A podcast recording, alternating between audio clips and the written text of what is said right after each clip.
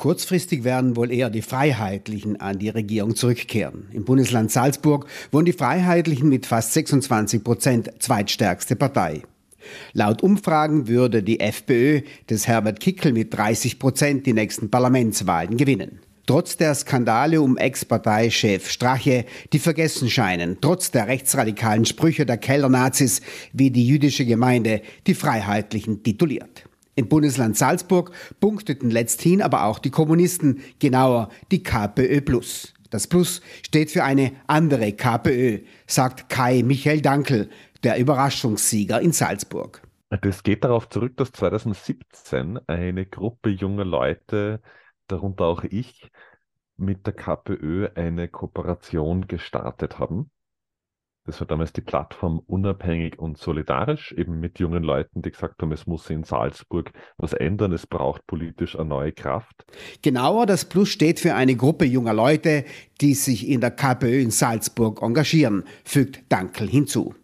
Und wir sind damals, 2017, da war bundesweit die Nationalratswahl, mit der KPÖ in eine Kooperation eingetreten und das hat sich dann in Salzburg bewährt, bei der Gemeinderatswahl 2019.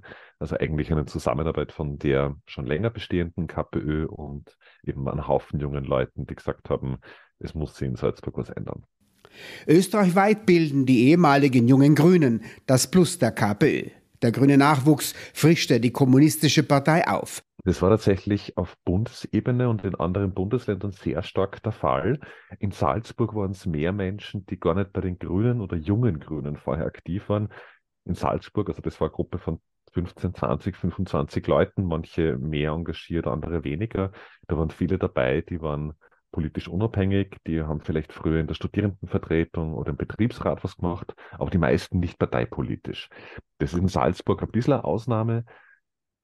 Österreichweit ist das Plus mit KPÖ Plus aber so entstanden, dass die jungen Grünen als grüne Jugendorganisation im Frühjahr 2017 von der damaligen Parteichefin Eva Klawischnik ausgeschlossen wurden vor allem deshalb, weil der Jugendverband der Parteiführung, dem Parteiapparat zu groß und zu kritisch geworden ist.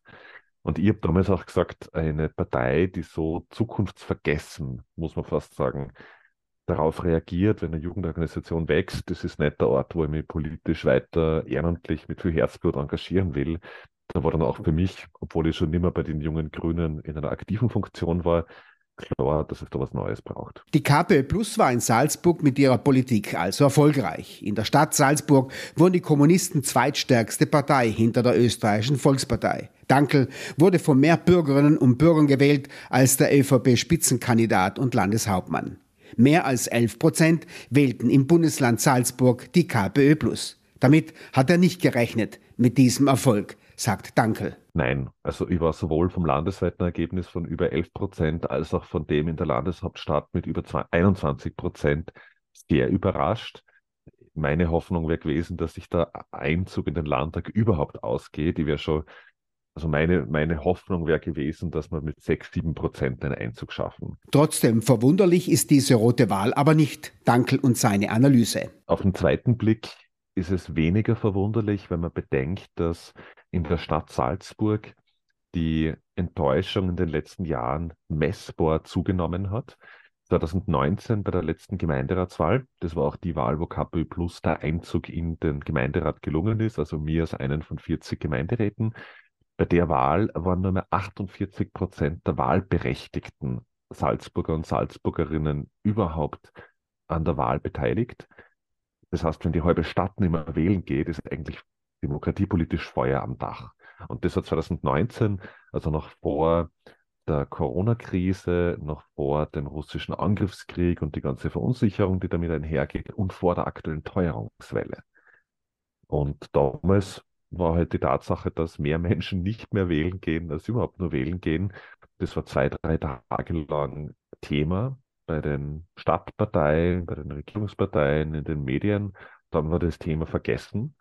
Aber die Enttäuschung ist ja trotzdem da. Und ich glaube, das ist der Unterschied nach der Landtagswahl zur Gemeinderatswahl von 2019, dass man jetzt halt nicht weit zur Tagesordnung übergehen kann, weil damals haben die Parteien trotzdem 100 Prozent der Mandate verteilen können, 100 Prozent der Parteienförderung bekommen. das würden sie auch machen, wenn nur mehr ein Drittel wählen geht. Bei den letzten Gemeindewahlen holte Dankel und seine KPÖ Plus fast 4% und einen Sitz. Dankel kümmerte sich um die Belange der kleinen Leute, um jene Bevölkerungsgruppen, die keine Fürsprecher haben. Dankel, der Kümmerer, der damit Wählerinnen und Wähler mobilisieren konnte. Wir waren tatsächlich bemüht, also vor allem Menschen anzusprechen, die halt von den großen Parteien oft schon seit vielen, vielen Jahren und enttäuscht worden sind. Das geht ja über mehrere Wahlen. Also wenn man Stadtteile wie in Salzburg-Lehn oder die Elisabeth-Vorstadt in der Bahnhofsgegend anschaut, wo die Wahlbeteiligung auch 2019 bei der Gemeinderatswahl überhaupt auf ein Drittel gesunken ist. Also das passiert ja nicht von heute auf morgen, sondern da gehen ganz viele Enttäuschungen von Menschen mit dem politischen System, mit den Wahlen einher.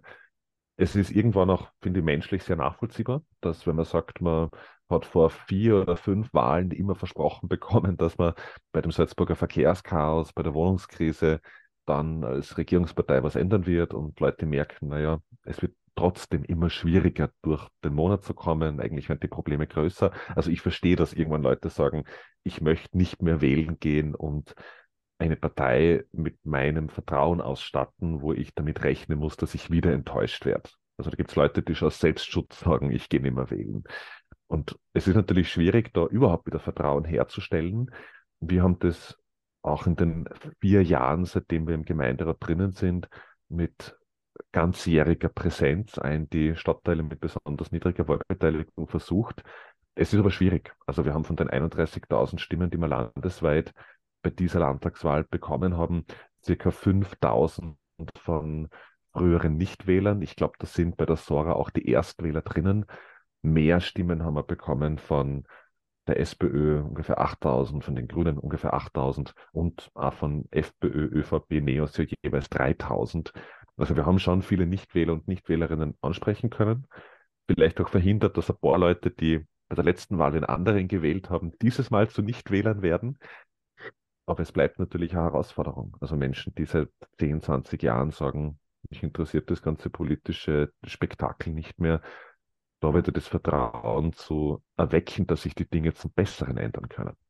In der Stadt Salzburg wuchs also die KPÖ Plus von 4 auf 20 Prozent an. In zwei weiteren Bezirken des Landes kam die KPÖ Plus auf mehr als 10 Prozent. In drei weiteren sehr ländlichen Bezirken schaffte die KPÖ mehr als 5 Prozent. Wahlerfolge, weil Dankel eine kommunistische Politik betreibt? Was heißt das nun kommunistisch?